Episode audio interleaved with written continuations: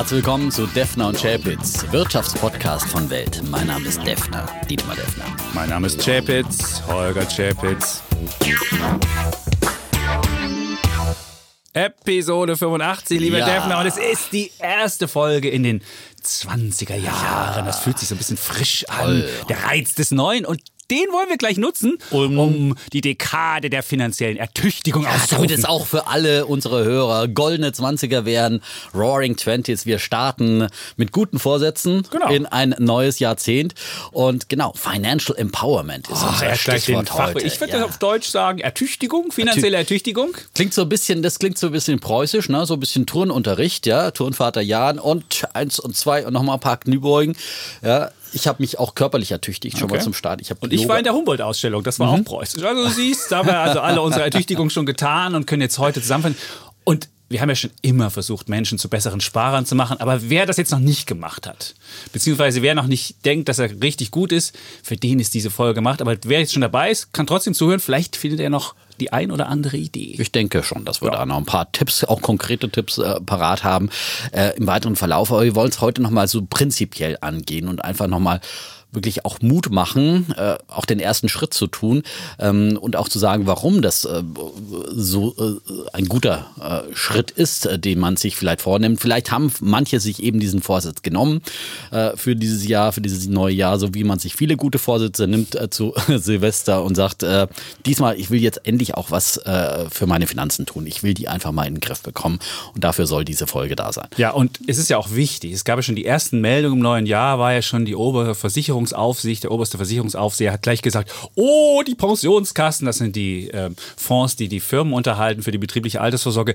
die würden in Schieflage einige sein oder zumindest in, in Gefahr stehen. Und dann sieht man halt diese Säulen, die wir jetzt schon haben. Wir haben ja die private Rente, das ist äh, die Lebensversicherung Die Rente und ist sicher. Dann haben wir die, dann haben wir die, dann haben wir die staatliche Rente, genau, die ist ja auch nicht mehr sicher. Und dann hatten wir diese dritte Säule, das war die betriebliche Altersvorsorge. Und alle drei Säulen sind eigentlich brüchig. Jetzt kommen schon die Politiker und sagen, wir brauchen eine vierte Säule, das ist so eine Art Staatsfonds. Und wir sagen, ne, wir wollen uns selbst ertüchtigen und jeder sollte sein Geld selbst in die Hand nehmen. Weil wir stellen fest, keiner kann sein Geld so gut verwalten und so gut in die Hand nehmen wie jeder selbst. Und deswegen wollen wir diese Folge jetzt machen. Financial Empowerment. Und da sind sich Bär, Chapitz und Bulle Defner auch einig. Äh, Die Motivationen können eben unterschiedlich sein. Es kann natürlich die Sorge sein, um äh, sozusagen die Sicherung der, des Alters äh, und der. Finanzen im Alter und die Angst davor, dass irgendwie äh, die Rente eben nicht sicher ist, äh, was glaube ich äh, wiederum relativ sicher ist, dass auf jeden Fall man sich im Alter dann sehr stark einschränken müsste, wenn man sich jetzt wirklich zum Beispiel nur auf die Rente verlässt. Da muss man nur einmal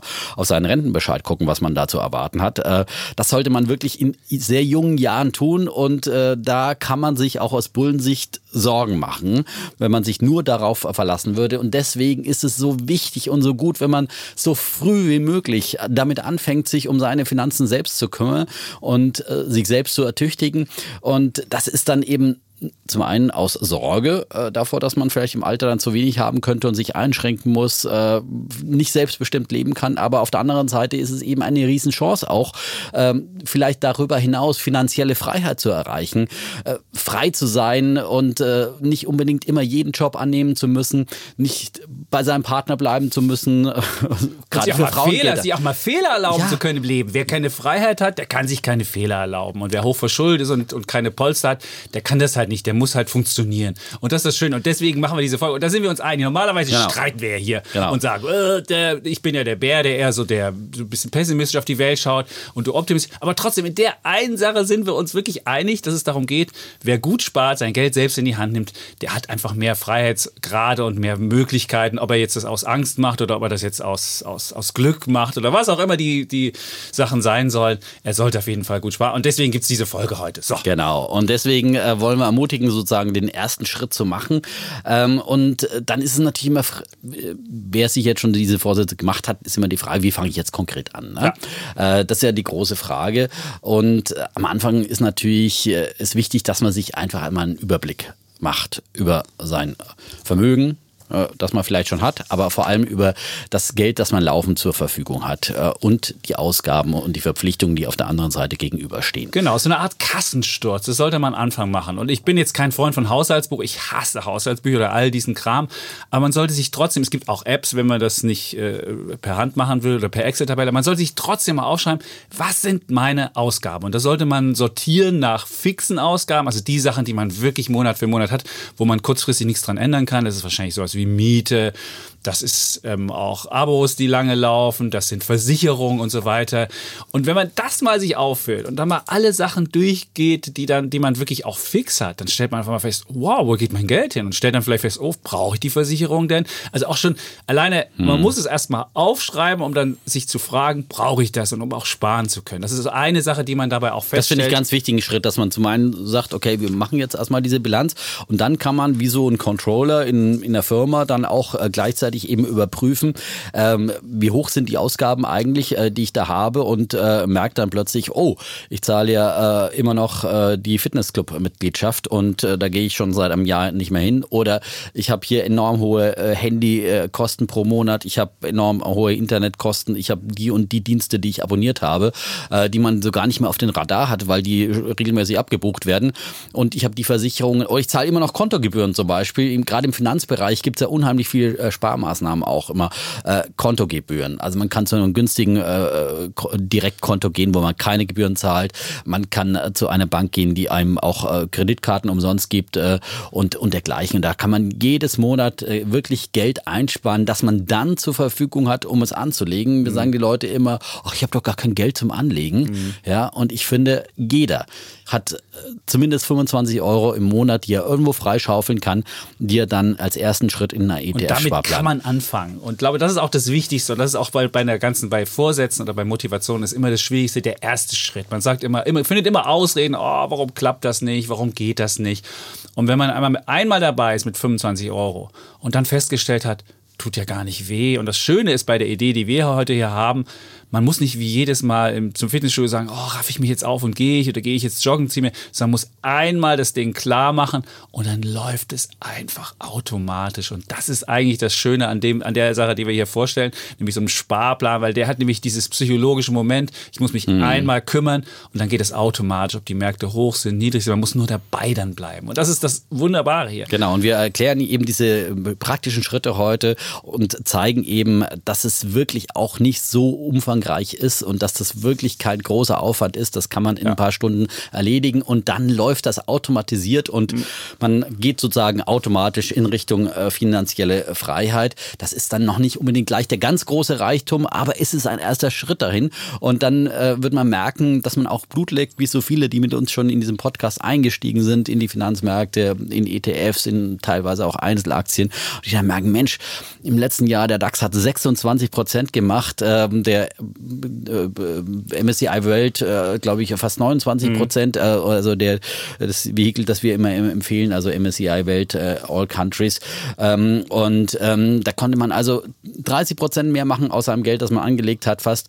Und äh, das ist die wundersame Welt Geldvermehrung, ähm, die sich dann eben mit dem Zinseszinseffekt über Jahre fortschreibt äh, und dann äh, aus einem kleinen Betrag, äh, Betrag am Anfang, einen kleinen monatlichen Beträgen ein großes Vermögen machen kann. Das ist die Macht des Zinseszinseffekts, mhm. dieser Schneeball, der den Berg runterrollt und der immer größer wird, wenn er einfach groß ist. Und je länger man ihn rollt, das weiß ja jeder, der mal einen Schneeball gerollt hat, umso größer wird er. Wenn er, wenn er ein ganzes Stück schon gerollt ist und groß ist, dann wird er halt wirklich richtig, richtig groß. Mhm. Deswegen sollte man früh anfangen.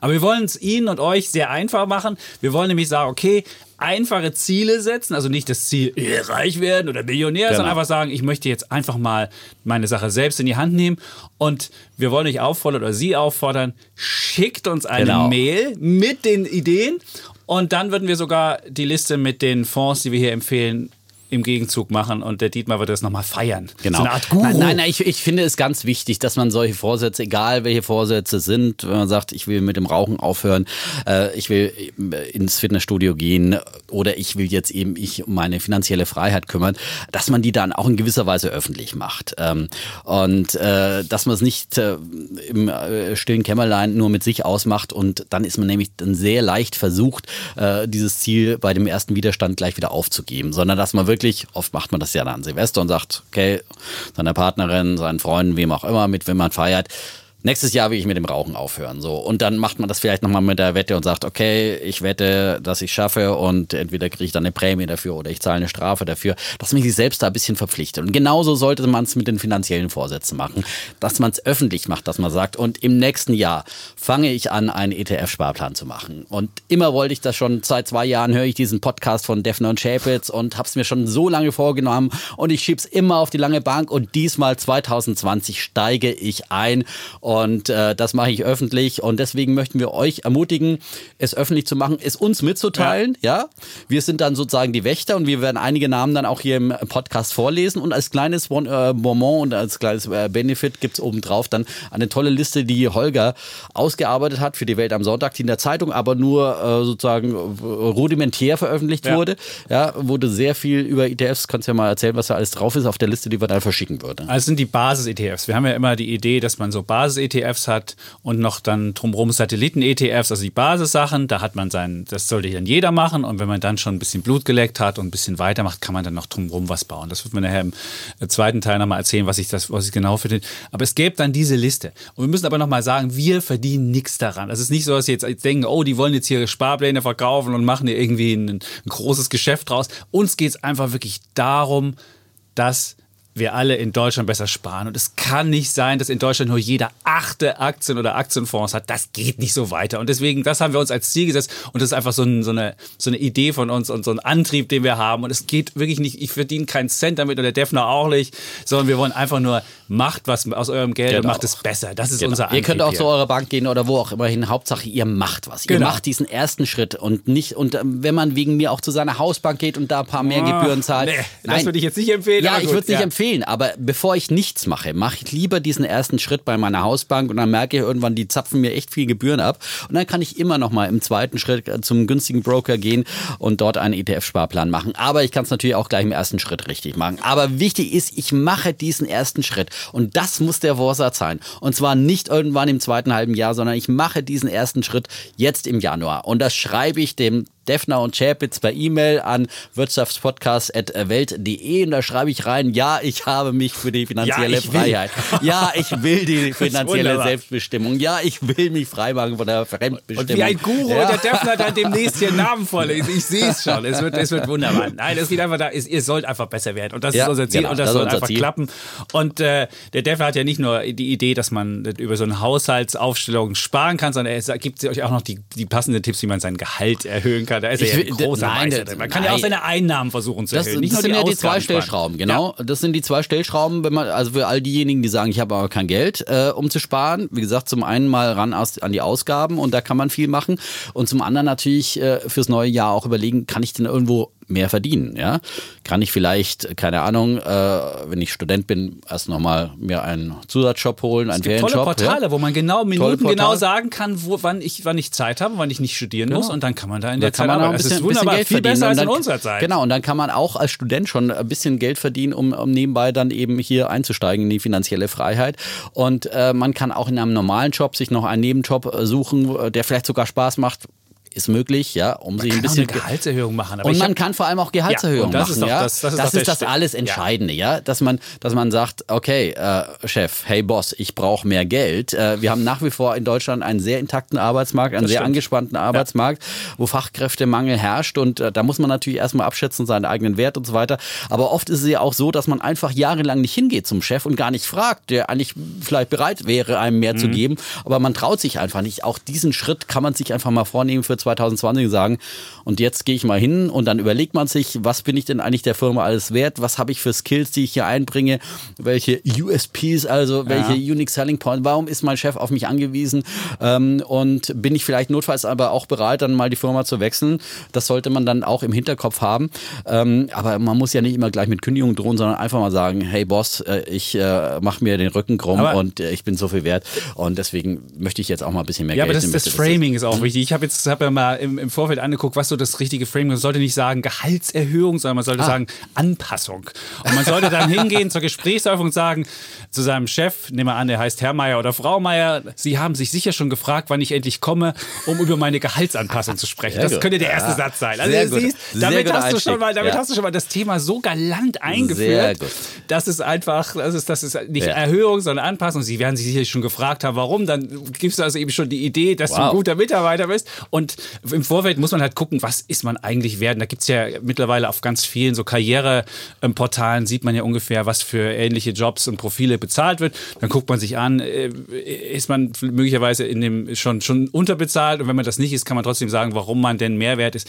Also man muss vorher ein bisschen Recherchen machen und dann ähm, eben möglicherweise mit so einer Sache, hey, Sie haben sicherlich schon gefragt, wann ich hier mit der Genau, Anpassung gut. komme. Also gibt es viele Tipps, Ja. ähm, auch im Internet und auch sehr viele Bücher dazu. Da sind wir jetzt nicht direkt die Experten, aber ähm, für Karrierecoaching, aber da gibt es ganz viel Expertise, die man sich holen kann. Natürlich ist es, wenn man jetzt gerade in der Branche ist, wie Autozulieferbranche, wo gerade massenweise Stellenkürzungen sind, ist es vielleicht dann der falsche Moment. Aber auf der anderen Seite gibt es ja viele Branchen, die einfach boomen und die nach wie vor auch händeringend Mitarbeiter suchen. Da hat man dann ein gutes Aber Verhandlungspotenzial. Selbst in so einer Branche, ich habe über den, den Spruch dann, gerade in schwierigen Zeiten braucht jedes Unternehmen gute Leute und gute motivierte Wow. Leute sind auch etwas wert. Auch die, also man kann auch Ja. auf diese, diese klassischen Floskeln, ah, es geht gerade nicht, unsere Branche ist im Niedergang. Ich meine, wir in der Medienbranche, Ja. seit 2001. Wir hören das seit 20 Jahren. Seit 2001 ist die Branche im Niedergang. Ich meine, man hätte nie eine Gehaltserhöhung kriegen können und deswegen kann man auch selbst in der Branche, die ein bisschen, der es nicht so gut geht, ist es trotzdem manchmal sinnvoll, ähm, hinzugehen und äh, darüber Und zu man reden. kann ja auch überlegen, eben mal einen neuen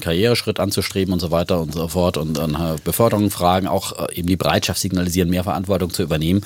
All das äh, sind Faktoren, die man da machen kann. Also, ähm, Einnahmen verbessern, Ausgaben minimieren äh, und Jetzt haben wir das Geld schon mal. und, und das Ersparte, und das ist ja das Wichtige dann, dass man dann wirklich das Ersparte und sagt, okay, und da kommt dann die Summe X raus, die Ja. ich dann wirklich sozusagen äh, zur Verfügung habe, Ja. die ich bisher einfach nur so ausgegeben habe und die habe ich wirklich zur Verfügung und die muss dann wirklich weggepackt werden. So ne? ist es. Und man sollte auch nur das Geld wirklich wegpacken, was man nicht braucht. Also wenn ich jetzt denke, ich will mir in drei Jahren ein Auto kaufen, ein Haus kaufen, dann hat man das Problem, dann ist man nicht richtig damit. Aber wenn ich einfach sage, okay, ich habe jetzt ausgemacht, diese 25 Euro, die brauche ich wirklich nicht. Das sind 100 oder was auch immer. Und die brauche ich auch für je, mehrere Jahre nicht, sieben bis zehn Jahre nicht. Dann ist es auch egal, ob es am Markt mal runtergeht. Und dann ist es sogar gut, wenn es mal am Markt runtergeht, weil dann kriege ich nämlich billiger den ganzen Kram. Und es wäre nichts besser, als wenn sie in den nächsten Jahren eigentlich mit der Börse so ein bisschen seitwärts oder runtergeht, ich mich billig einkaufen kann und dann irgendwann, wenn ich richtig viel Geld ein, äh, eingezahlt habe und schon richtig viel Markt habe, wenn es dann richtig nach oben geht. Das wäre ja dann das Optimale. Also man sieht,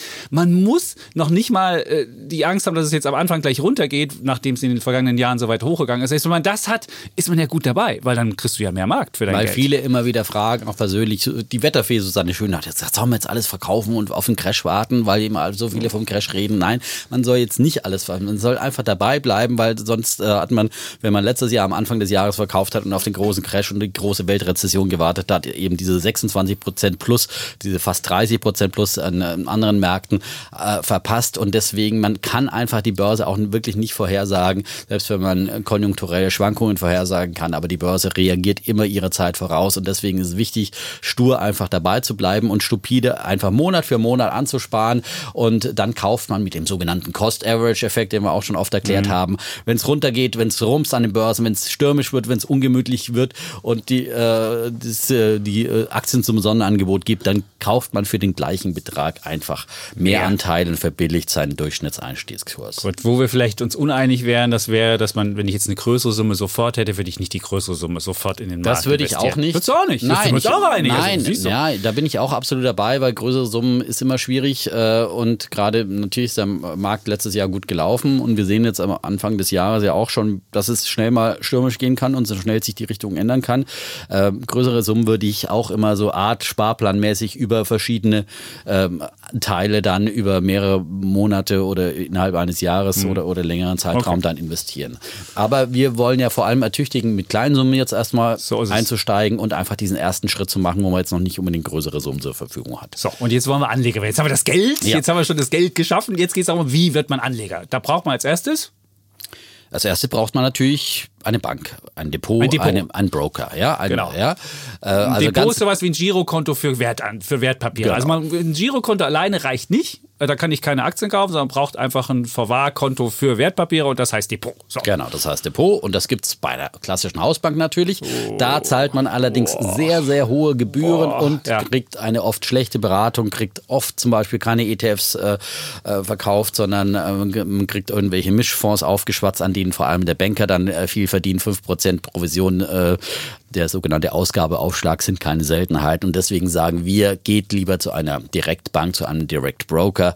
Und da zahlt man viel geringere Ausgabeaufschläge unter einem Prozent äh, meistens bei ETFs und, äh, und, das Depot ist umsonst. Und das Depot also das ist nämlich ist bei den meisten Hausbanken muss man schon für das Depot zahlen, dann genau. muss man nochmal für jeden Posten, also für dieses Wertpapier im Depot muss man nochmal zahlen. Und wenn man es clever anstellt bei Direktbrokern, ist das umsonst. Das Depot ist umsonst und die Verwahrung der Wertpapiere ist auch umsonst. Und der Kauf, der kostet immer irgendwas. So, also man kriegt es ganz umsonst. Teilweise gibt es auch Werbeaktionen, wo man was ganz umsonst kriegt, aber das, das ist das Einzige. Aber man kann trotzdem erstmal fragen, seine Hausbank, weil mittlerweile gibt es ja auch, der, der, Konkurrenzdruck ist groß. Und du weißt zum Beispiel bei der Commerzbank, bei mir, die haben auch sowas wie ein Commerzbank Direktdepot ohne okay. Beratung, wo auch das Depot nichts kostet und wo auch man sehr günstig ETFs zum Beispiel okay. kaufen kann, zum Beispiel auch äh, spesenfrei. Also gibt es auch Möglichkeiten. Man kann ja erstmal seine Hausbank fragen, aber dann einfach sagen, okay, dann gehe ich zu einer Direktbank, wenn ich bei euch keine günstigen Konditionen kriege. Das Depot sollte auf jeden Fall kostenlos sein und äh, sehr geringe äh, sozusagen Orderkosten sollte genau. man dann haben. Und wir haben uns mal die ganzen Depots angeschaut. Also ich habe mir mal die äh, für die Welt am Sonntag Geschichte auch mal angeschaut, was gibt es für Broker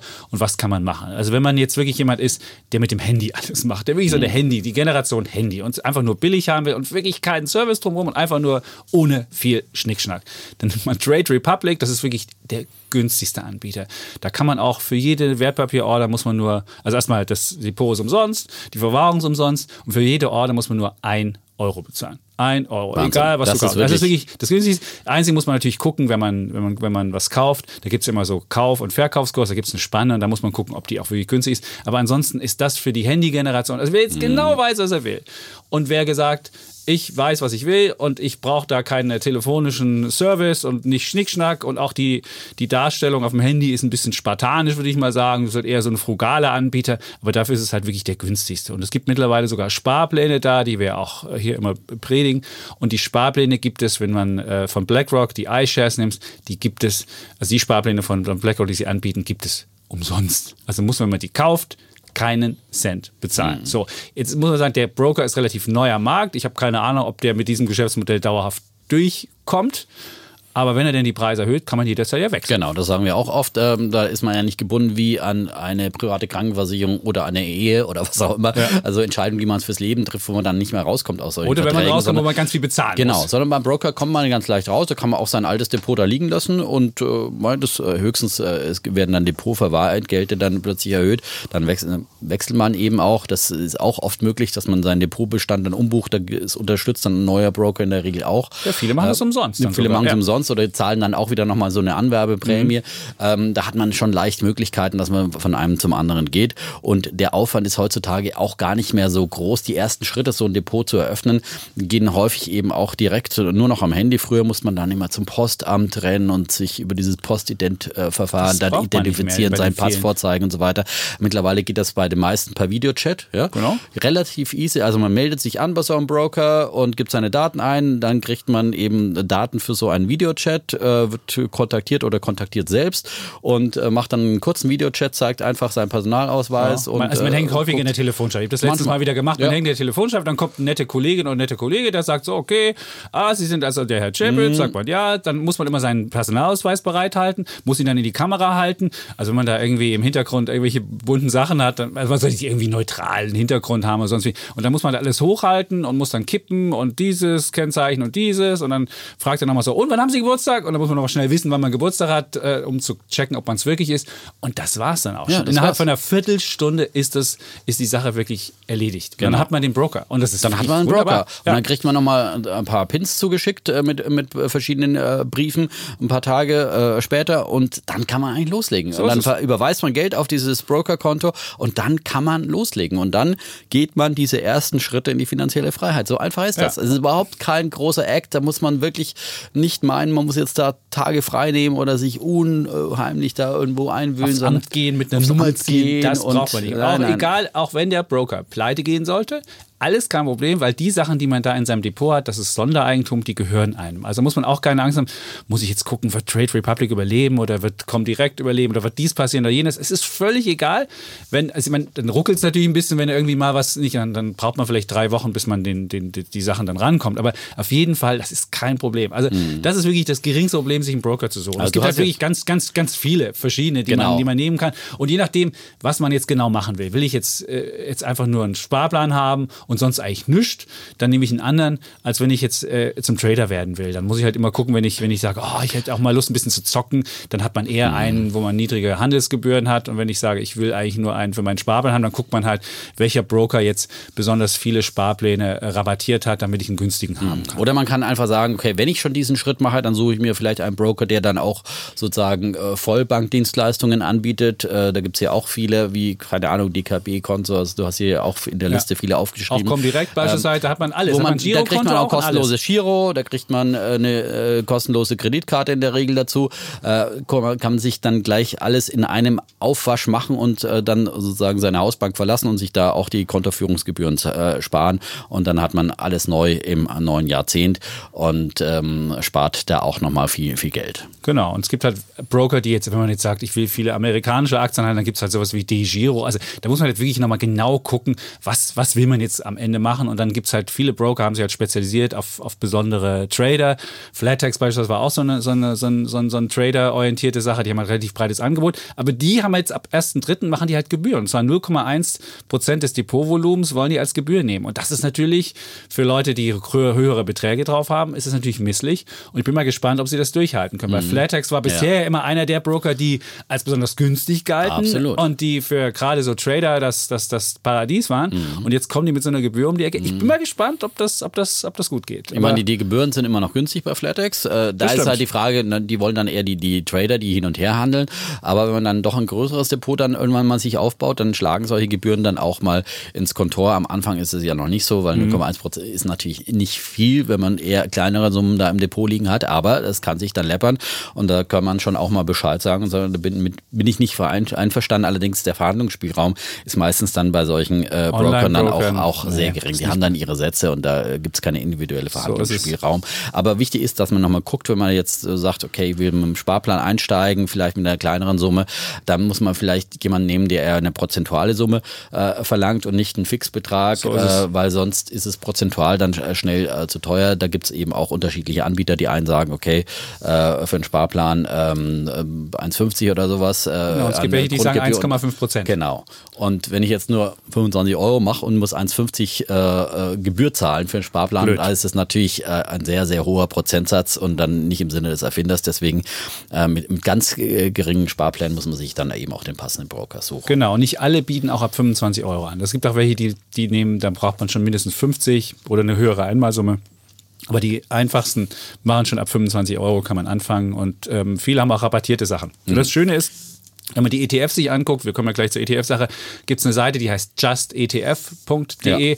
und da sieht man unter dem ETF immer, wo es diese Sparpläne umsonst gibt. Und dann kann man sich einfach sagen, okay, den ETF wollte ich schon mal haben und dann gucke ich, dann könnte ich im gegebenenfalls mir auch dann aus, aus dieser Geschichte dann den Broker raus. Und aber genau. vieles ist halt Werbeaktion, das kann ja auch im Nachhinein sich ändern. Es gab ja mal ja. einen Broker, der hatte alles umsonst. Das war ähm, OnVista. Und dann haben sie jetzt, kostet jetzt einen Euro und die haben nur noch besondere Sparpläne mhm. umsonst. Also da muss man halt gucken, es ja, kann sich auch ändern. Aber trotzdem, ändern. aber trotzdem ist es halt, viele haben halt da Angebote und die sollte man auch nutzen, weil das dann sich auch über den Zeitraum, gerade wenn man kleinere Summen ähm, ähm genau. anlegt, läppert. Also man kann nochmal vergleichen, aber man muss jetzt auch keine Wissenschaft draus machen und dann äh, vor lauter Vergleichen und Suchen nach dem optimalsten Broker der Welt äh, irgendwie. Optimalst gibt es nicht. Optimal äh, ist schon ja, optimal. Nach dem, ah, okay, äh, nach dem besten Broker ja. der Welt. Äh, ich habe es ja nicht so mit den Fremdwörtern. Also einfach äh, sich dann wieder verlieren und sagen, ich habe immer noch nicht den besten gefunden und so weiter. Und so wie jemand irgendwie einen Ehepartner sucht und irgendwie vor lauter Suche dann sich nicht entscheiden kann, sondern einfach dann mal irgendwann mal entscheiden, das ist wichtig, sich eine Frist setzen am besten und so sagen, okay, ich gebe mir jetzt einfach nochmal zwei Wochen Zeit Zeit und dann entscheide ich das und dann gucke ich einfach, welchen ETF will ich haben und gucke, wo gibt es den am günstigsten und da mache ich jetzt mal ein Konto auf. Wie gesagt, das ist keine Entscheidung fürs Leben, man kann jederzeit wechseln,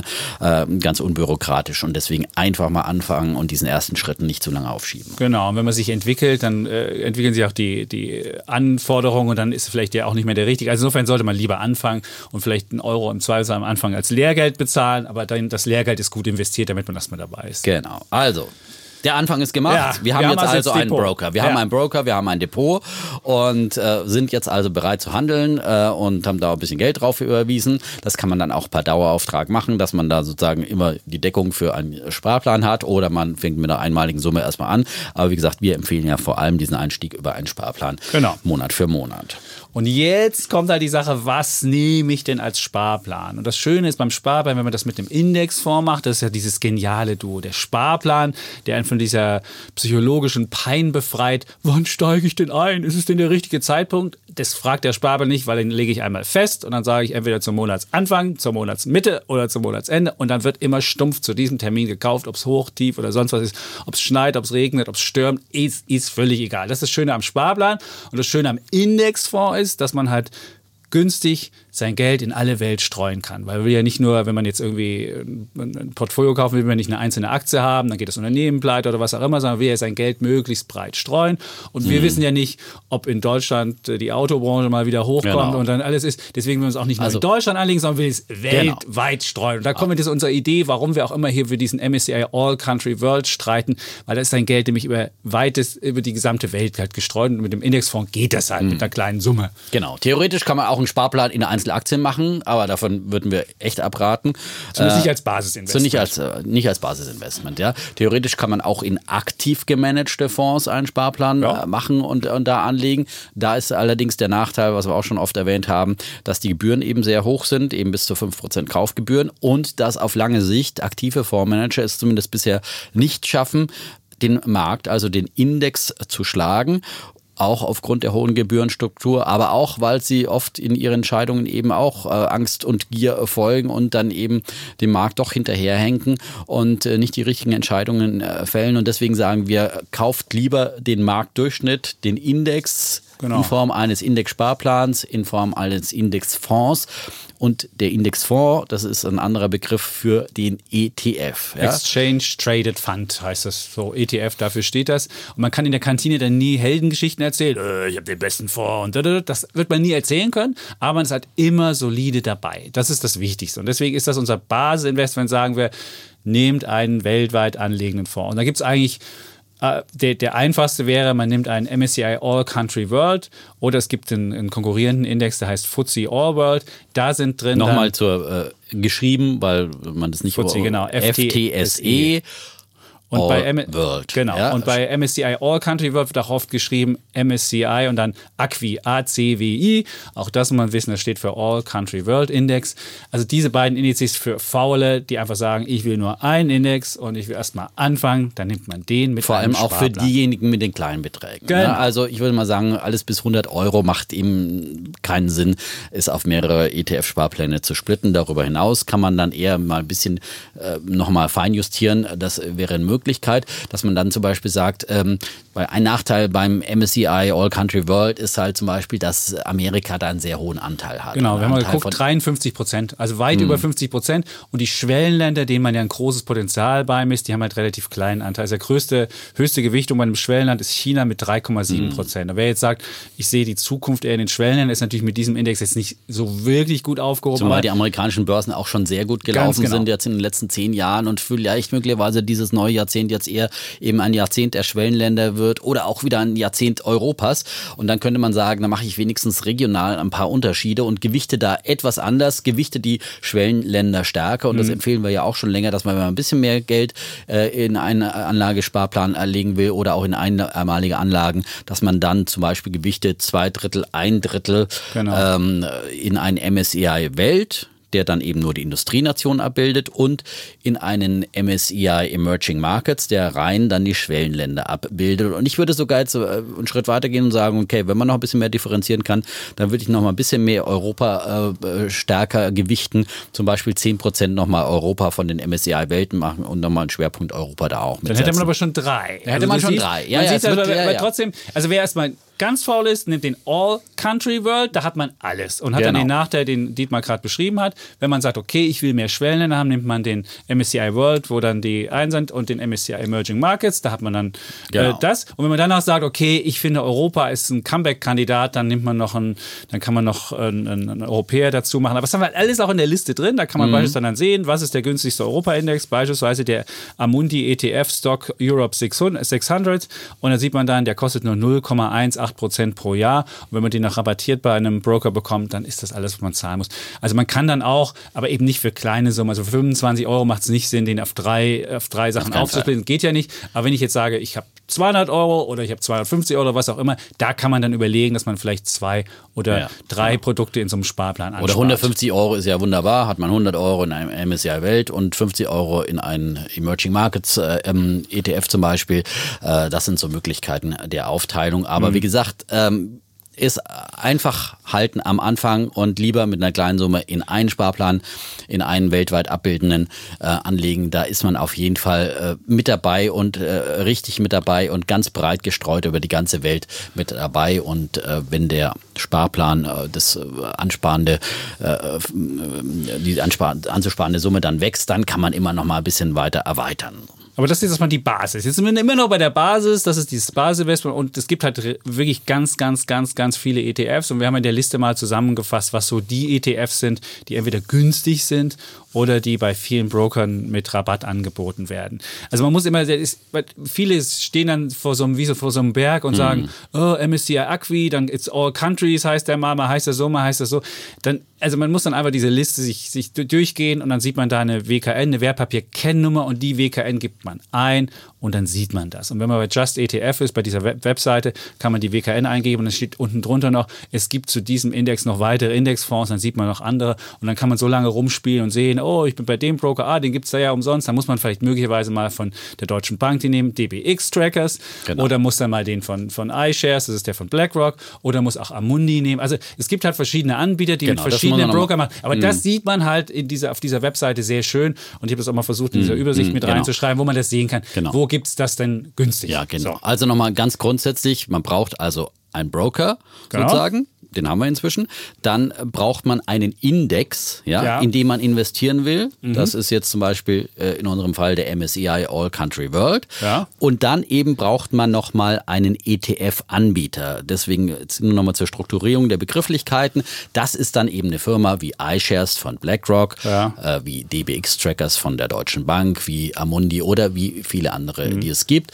Ähm, es empfiehlt sich in einen der großen, äh, Vanguard ist ja der Erfinder der ETFs, so ja, äh, die auch sehr günstige Produkte am Markt haben, empfiehlt sich natürlich einen der großen zu nehmen, weil die in der Regel dann eben auch am spätesten günstigsten äh, die Dinge anbieten können. Und man muss keine Angst haben, weiß ich nicht, wenn man sagt, oh, die Deutsche Bank, die wackelt mehr oder irgendwas. Auch das ist kein Problem. Diese Fonds sind Sondereigentum und gehören demjenigen, der sie gekauft hat. Es ist anders als bei Zertifikaten, die ja Schuldverschreibungen sind, wo man gleichzeitig der Banken Kredit nimmt. Das ist bei ETFs nicht der Fall. Also da muss man keine Angst haben, dass irgendwie der Anbieter pleite geht.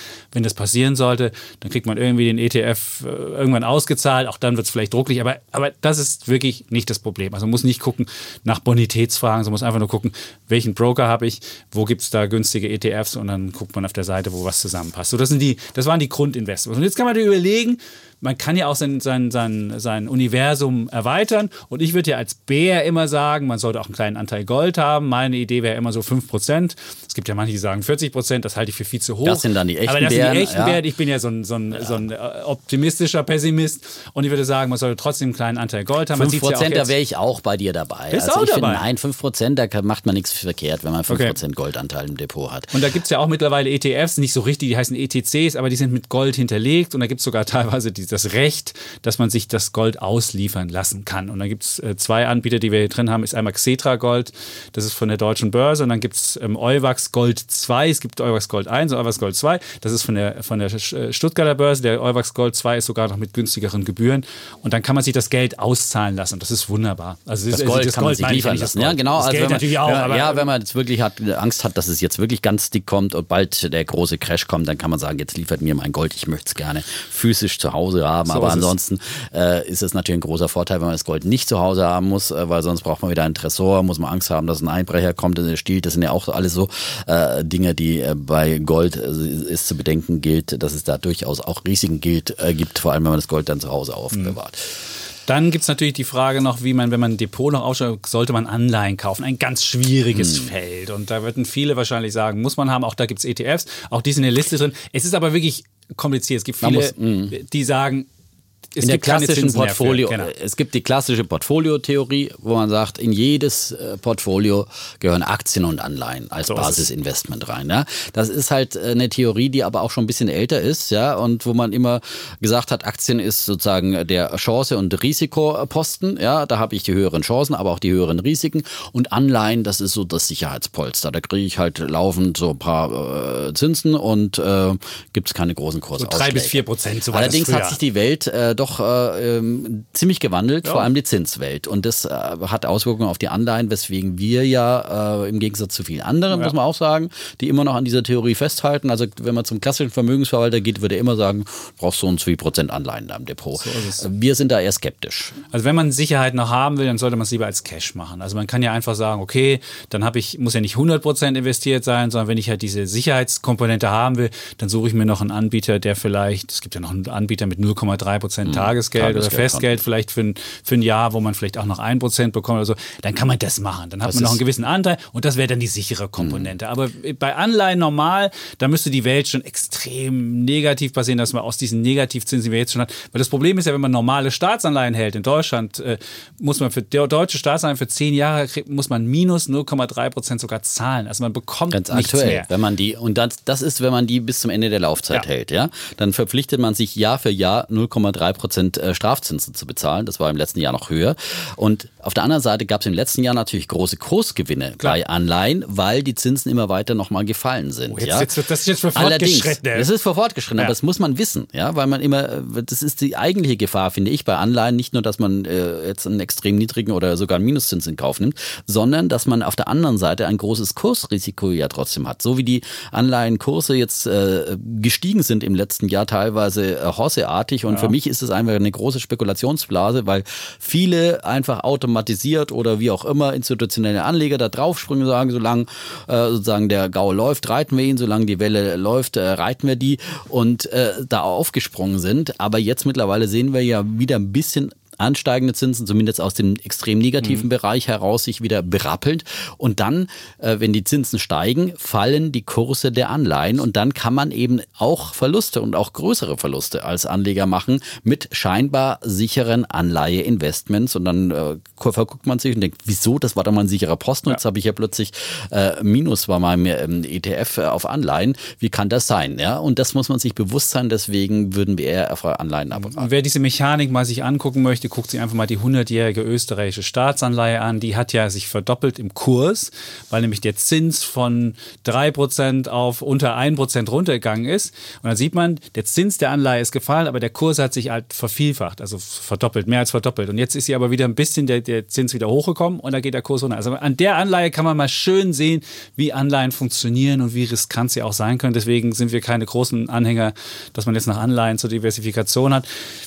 Ja, es ist eine Glaubensfrage. Wir, wir, geben ja auch keine Kaufempfehlung oder Verkaufsempfehlung, sondern wir geben nur Anregungen. Und unsere genau. Anregung wäre halt, wir würden jetzt keine Anleihen nehmen, sondern würden einfach den sicheren Anteil irgendwie anders machen. Das kann, kann man, beispielsweise mh. versuchen, Dividenden, sichere dividendenstarke Papiere zu kaufen. Ich würde ja sogar sagen, man kann Ölkonzerne nehmen, weil die haben mittlerweile acht bis sieben oder sechs Prozent Dividendenrendite pro Jahr. Und dann kann man sagen, das ist dann der Zinsanteil. Also auch das kann man versuchen, über andere Vehikel hm.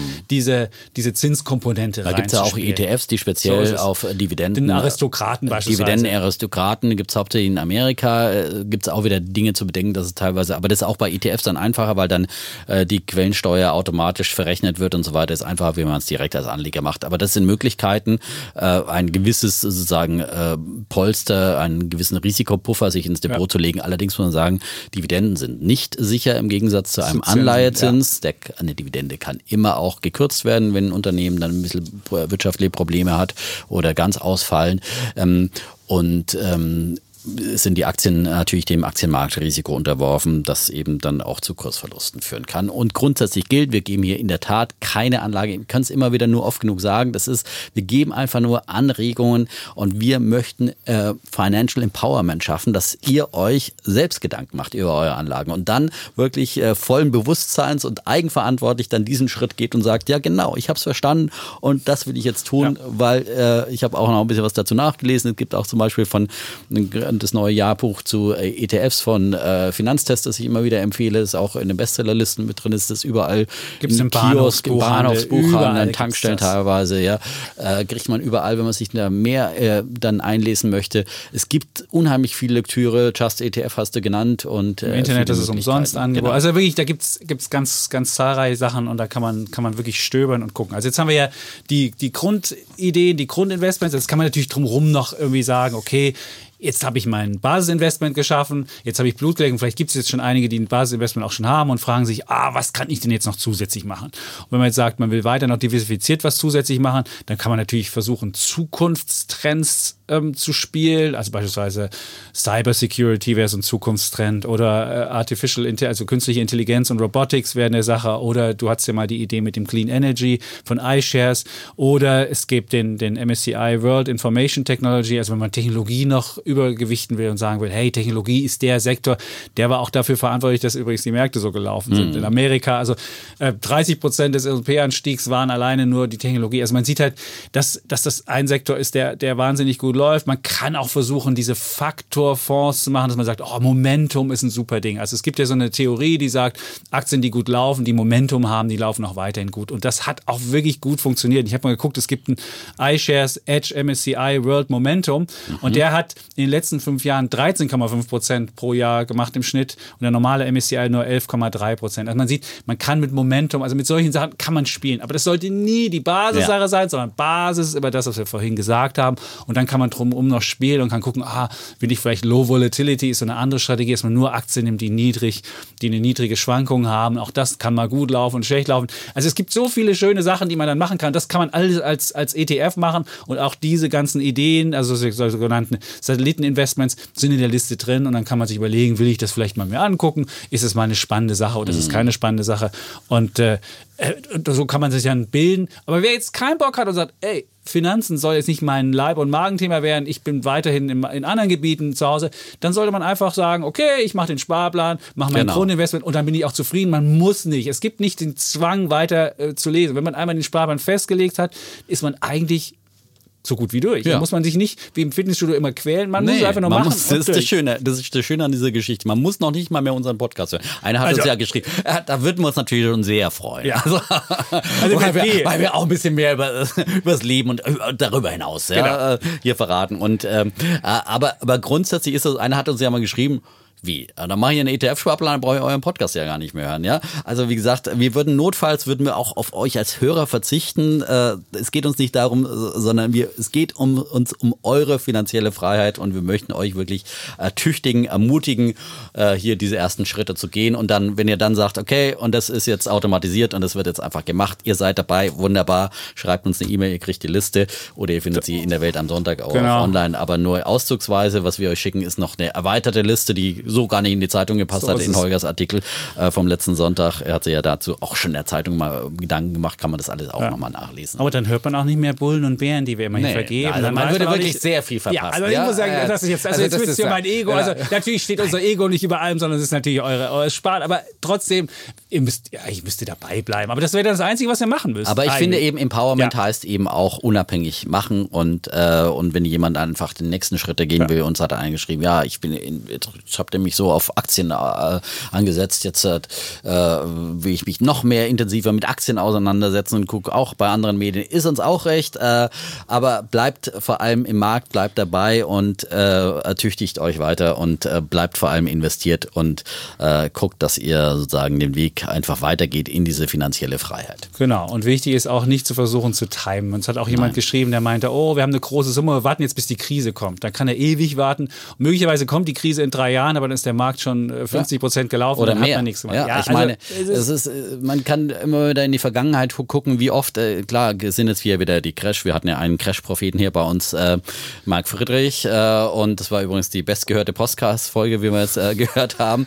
Äh, Crash man, verkauft sich Crash gut. verkauft sich ja. gut. Das Buch ist Nummer eins in Bestsellerlisten und überall verkauft sich dieses Thema gut, weil es natürlich die Angst der Leute betrifft. Und Susanne Schöne, wie gesagt, hat mir auch gesagt, soll ich jetzt alles verkaufen und auf den Crash warten? Äh, hatte ihr einen Freund empfohlen, der irgendwie schon sich ein Haus in Österreich gebaut hat und sich da auf die Krise vorbereitet und mit Landbesitz und so weiter. Ja, ja, das sind die Leute, die dann sich irgendwo einmummeln und dann warten auf, auf den Crash oder auf den nächsten Golfkrieg, der jetzt wieder aktuell ist in der Diskussion. Ja, ich meine, immer wieder kommen neue Ängste, die gespielt werden und neue Gefahren. Das sind ja auch ganz reale Gefahren. Aber äh, wenn man einfach mal ein bisschen in der Historie zurückschaut, wir hatten äh, einen Golfkrieg äh, schon Anfang des Jahrtausends, äh, den Irakkrieg. Das hat die Menschheit auch überlebt. Das war ein furchtbarer Krieg, keine Frage.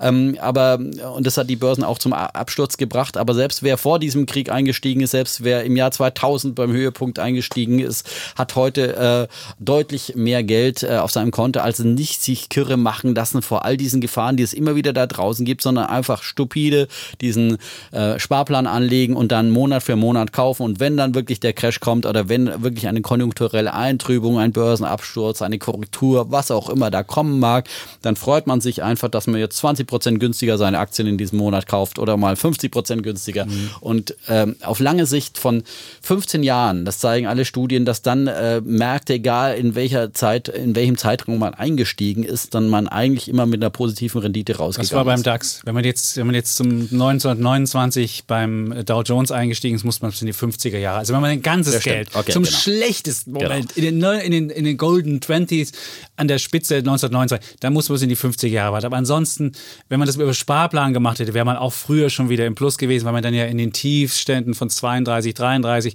wo es richtig runterging, hätte man ja viel mehr dann auch bekommen, dann wäre man viel früher schon wieder im Plus gewesen. Also wenn man so einen Sparplan macht, kann man nicht, äh, braucht man nicht so lange äh, Sachen zu warten. Aber in Deutschland ist es so, wirklich, da hast du recht, 14,7 Jahre oder so hat man maximal warten müssen, wenn man eine Summe einmal angelegt hat zum schlechtesten Zeitpunkt. Also wenn man so richtig daneben gegriffen hat. Und das ist, und wer halt lange Zeiträume hat und viel Zeit hat und lange sparen kann, der muss, glaube ich, keine, keinen großen Minus fürchten. Ja.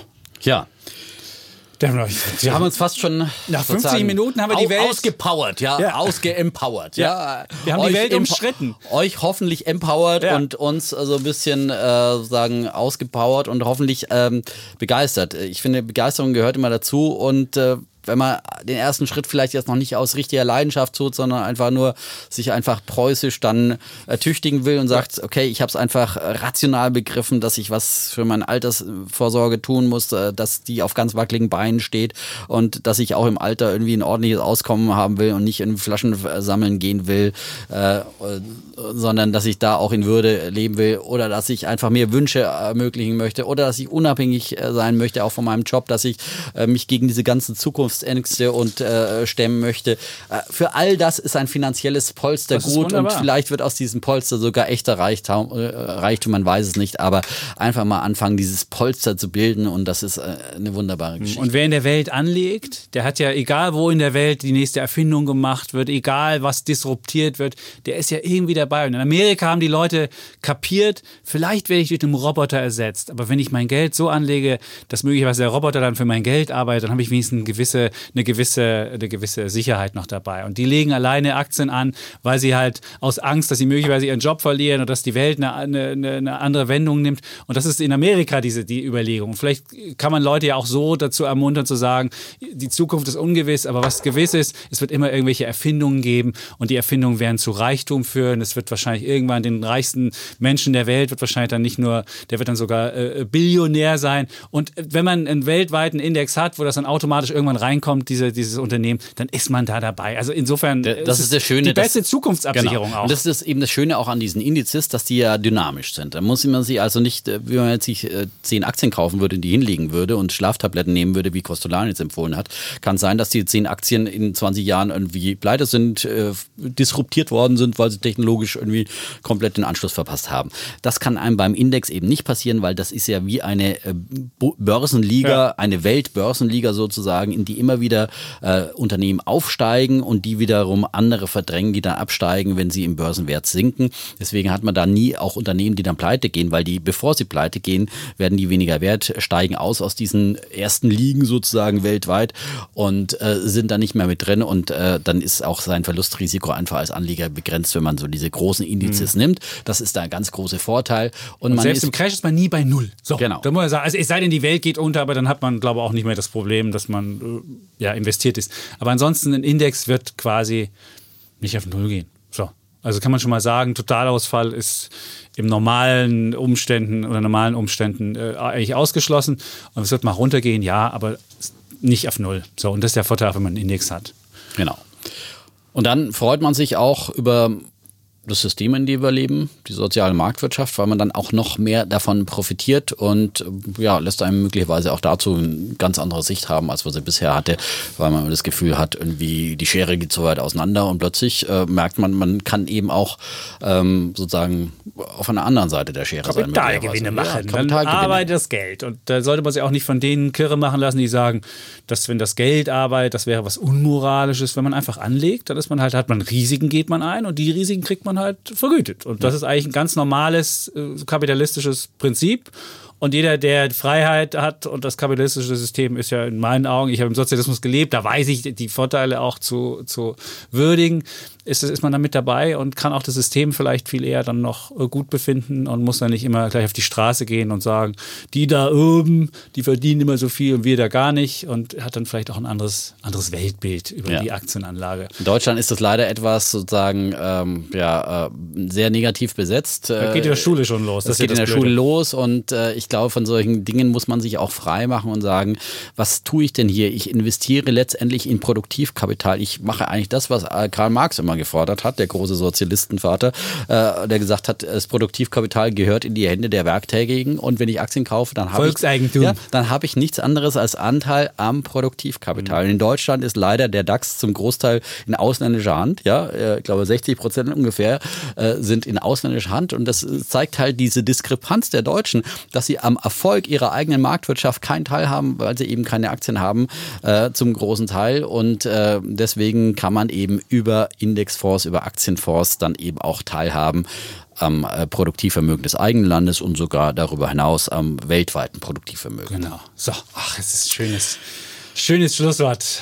Ja, also wie gesagt, äh, macht den ersten Schritt. Ganz und wichtig jetzt nochmal. Teilt uns mit. Schreibt genau. uns die Mail, dann kriegt ihr dafür sozusagen die Liste von Holger über die ETFs und äh, ich würde auch die Broker-Liste würde ich auch mit anhängen. Okay. Die habe ich ja auch mit ja. erhoben, wo dann drin steht, was für Gebühren und was es für Sparpläne und so weiter gibt. Das würde ich noch dazulegen. Als, genau. Also wer jetzt bis hierhin zugehört hat, der hat jetzt noch ein Add-on dazu. Also genau. es lohnt sich immer, Devon und Cherries bis zum Schluss zu hören. Genau. Das wollen wir jetzt auch gleich nochmal mitteilen. Ja, unbedingt. Ja. Und setzt euch äh, eine Frist, bis äh, wohin ihr es erledigt haben wollt. Äh, einzig klare Ziele setzen, diese klaren Ziele äh, möglichst öffentlich machen und äh, dann einfach diesen ersten Schritt tun, Geld dahin überweisen und loslegen.